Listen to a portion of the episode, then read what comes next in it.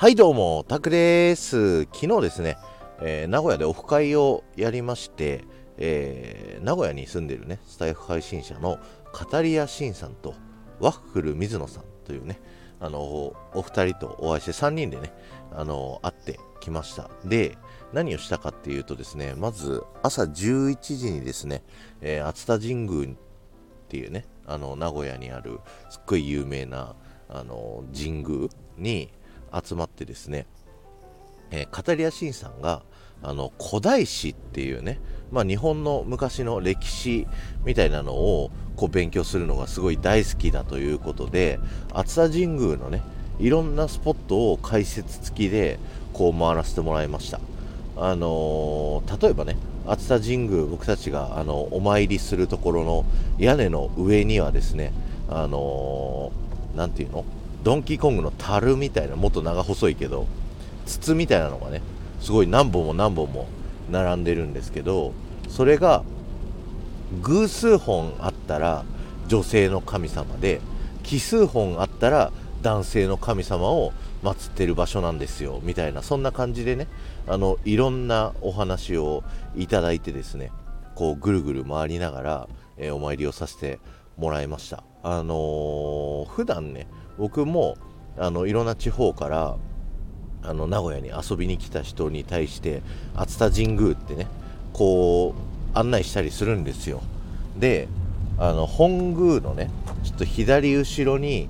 あのさらにねこうパワーを持った神様がいるからこっちも行った方がいいよみたいなちょっとしたねあのー、ことを言ったりするんですけどもう全然甘かった。あのシンさんはね さらにこ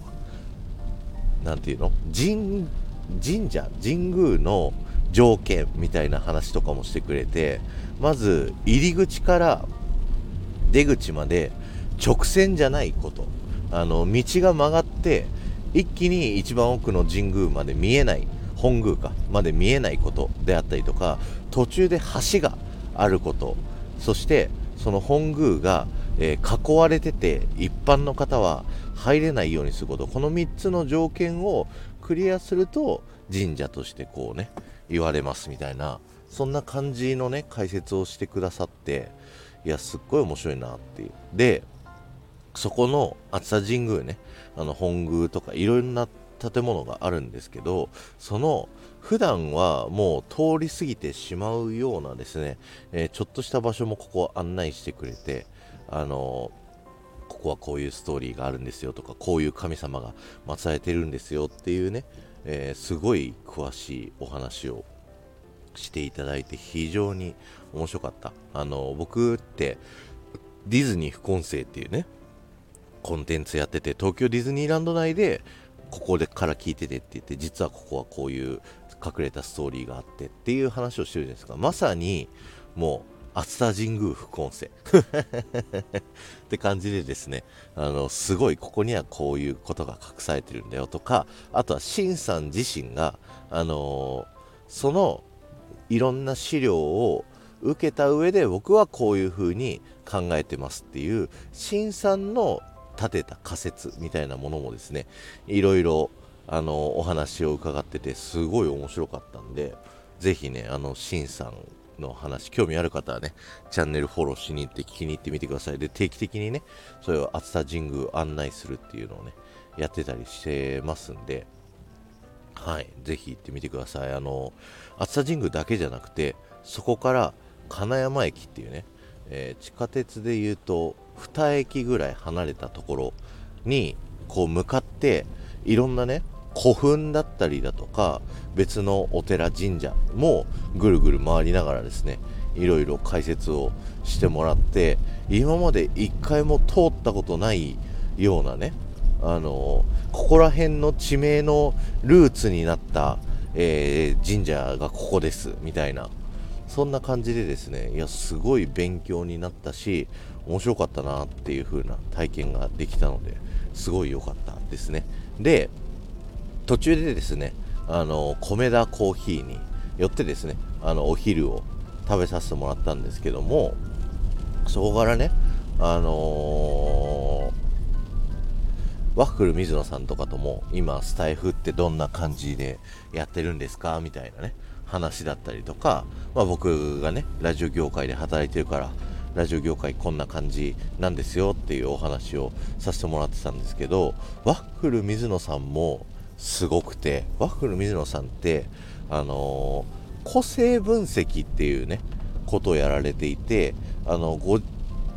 みんなのね誕生日生年月日からですねあのー、統計学でこの日に生まれた人っていうのはこういう個性があの多いですみたいなねそんな感じの個性分析をしてじゃあこういう風に行動していった方がいいよとかこういう人にこう対応していった方が相性がいいですよとかそういったねことをやられてる方なんですけど僕も昔スタンド FM でねあの個性分析してもらってあの丸裸にねしてもらった経験があっていやワッフル水野さん僕の子供の時からずっと見てましたみたいなそんな感じにねもうすごい的中させて怖いぐらいなんですけどもそういう活動をねあのされてる方なんですよ。でスタンド FM でこうものすごかった。なんかその個性分析のそのオープンのあのー、ラジオをこうやってるんですけどもそれ以外にも、まあ、個別でねあの個人的なやり取りでその個性分析をいろんな人にしてあげたりだとかあとそこからねこうその ISD 個性分析みたいなそういう協会があってそこで勉強してあのみんなをねその人生楽しく生きていきましょうみたいな。ちょっとごめん。うまく伝えれるか分かんないんですけどそういうねあの思いを持って活動されてる方なんですけどすごい反響あるらしい。あのこのスタンド FM でね。めちゃくちゃこう仕事につながってるみたいな話をされてていやーすごいなーっていう風にねあのー、思いました。ぜひねあのー、興味ある方はワッフル水野さんのねチャンネルも行ってみて聞いてみてください。という感じでですね、えー、熱田神宮から金山まで、え歩いてその後ねワッフル水野さんは別の用事があるということで、まあ、別れてで僕と、えー、シンさんはですねちょっと昼飲みでもしましょうかと。せっかくね1日空いてるからということで昼飲みをさせてもらって2時間ぐらいかな。またお話しさせてもらってでその僕がディズニーの何好きかみたいなねこう話。シンさんはディズニーそんな興味あのある人じゃないんですけどそんなどういうきっかけでそんな好きになったんですかとか何がこう面白いと思うんですかみたいなね。こう話をさせてもらったりだとかあとシンさんがね今あのー、2.5次元の誘惑と書いて2.5次元のリリサって読むねあのジャンププラスっていうアプリの漫画にすごいドハマりしてると。だから今日ねあのお昼と夜にその2.5次元のリリさんニニコリリっていうねあの略称らしいんですけど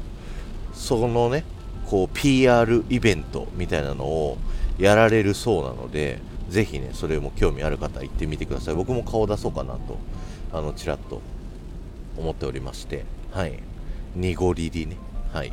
というね話をしたりだとか本当にいろんな話をさせてもらって楽しかった回だったのでぜひねまたオフ会企画してまた皆さんとお会いしたいなと思いますのでぜひ、あの、この話聞いてね僕も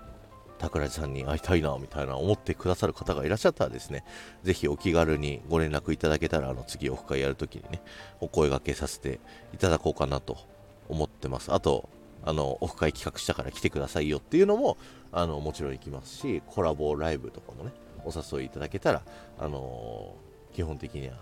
お伺いさせていただこうと思ってますのでぜひよろしくお願いします、えー、ありがとうございました。ではまた。